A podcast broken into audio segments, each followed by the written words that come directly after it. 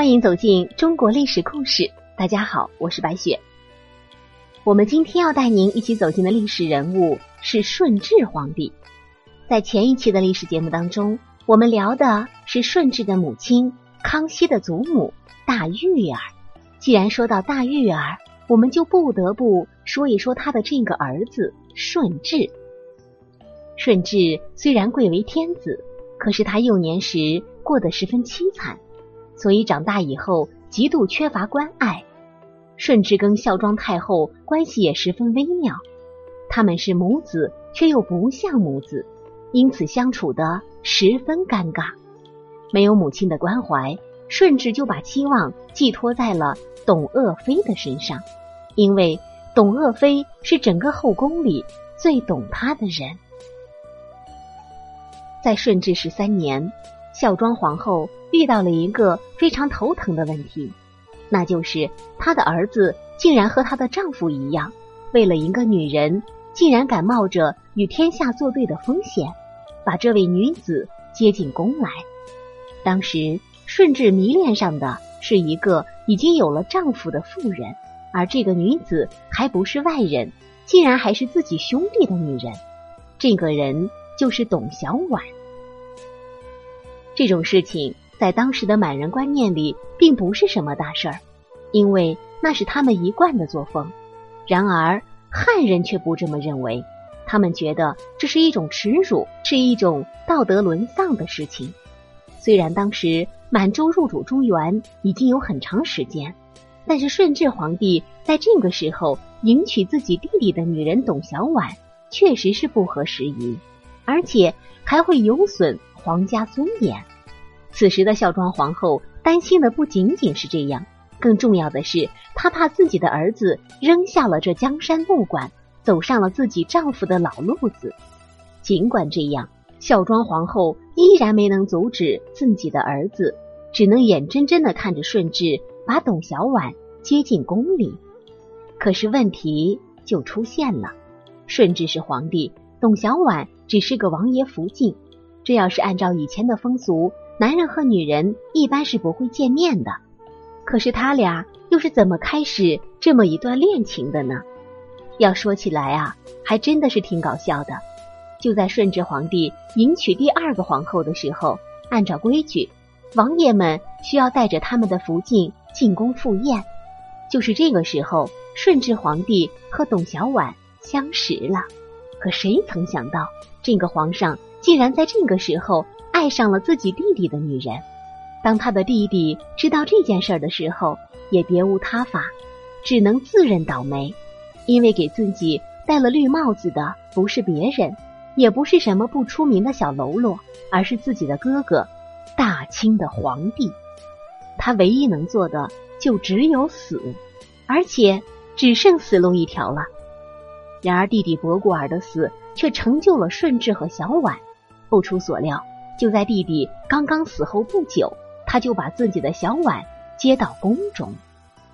很多人都有疑问：一个皇帝为何会对董鄂妃如此迷恋呢？从顺治皇帝说过的这样一句话中，我们或许可以看出几分端倪。顺治皇帝曾赞董鄂妃敏慧端良，未有出董鄂氏之上者。偌大的后宫，竟没有一个女子。能够与董鄂妃更洞察人心的，不可见顺治皇帝对她是动了真心了。孝顺是古人最看重的品质，而这个董鄂妃最大的优点就是孝顺。孝庄皇后身体不好的时候，董鄂妃没日没夜的守在床边照顾她。周围的人都很不理解董鄂妃的做法，因为孝庄皇后经常刁难她。董鄂妃在照顾孝庄皇后的时候，自己的身体也不是很好。顺治看到董鄂妃如此有孝心，内心也是相当欣慰。除了孝顺以外，董鄂妃还十分的善解人意。顺治继位以后，十分敬业，每天都伏案批阅奏章到深夜。董鄂妃担心顺治的身体支撑不了。就拿了一张椅子陪着顺治处理政务。顺治遇到难题的时候，董鄂妃也会为顺治出谋划策。有了这样一位善解人意的亲子，顺治在处理政务的时候越来越得心应手。就这样，董小宛进宫没有多久，就稳居四妃之位。那个时候，大家都对咱们这位顺治皇帝的做法感到无比惊叹。本来以为事情到此为止了，可是谁成想远远不够。仅仅封妃之后的一个月，他竟然又将心爱的董小宛。晋升为皇贵妃，以这样的速度晋升，或许在当今世界还没有谁能够抵得过他吧。最让人不解的还不止这个，在册封典礼上，顺治皇帝竟然用皇后的礼仪册封了董鄂妃，并且还颁发了诏书，大赦天下，简直堪比封后啊！对，和大家的想法一样，顺治。当时确实想废除自己的皇后，改立董鄂妃为后，但是这件事情最终被孝庄皇太后给制止了，也就不了了之。然而，令人没有想到的是，他对董鄂妃的宠爱并没有就此停止。就算没有封后，董鄂妃却早已有了皇后之实。后来啊，这个董鄂妃又为顺治生下了皇四子，母凭子贵。顺治皇帝不仅更加的宠爱董鄂妃，而且还有意封四子为皇太子。只是就在孩子出生的第三个月，就不幸夭折。这个消息让董鄂妃无法承受，本来就身体柔弱的他，没过几个月就撒手人寰。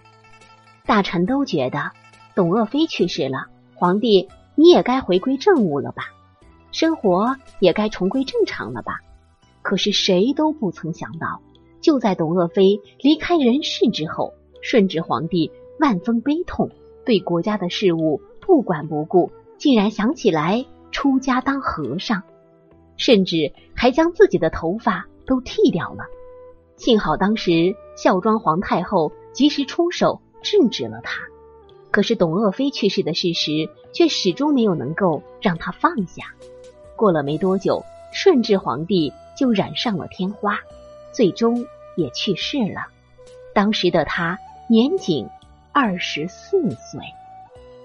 在历史上啊，关于顺治皇帝的归处有两种说法：一种是得了天花死了，另一种就是归隐佛门，不理世事。那么究竟是哪一种，我们也不得而知。但是我们能够确定的是，在董鄂妃去世之后，顺治皇帝。也万念俱灰了。生在这样一个背景下，很多的事情都不能够自己做主，更有甚者，有时候自己也无法左右爱情。很多人向往的宝座，可能是很多人想退下来的东西。顺治皇帝是幸运的，他遇上了自己喜欢的人，并且放下了一切，去追随属于他的爱情，爱的彻底。试问？当今还有多少人能够做成这样？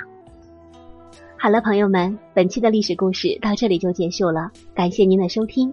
下期我们将和您走进刘梦妍的故事。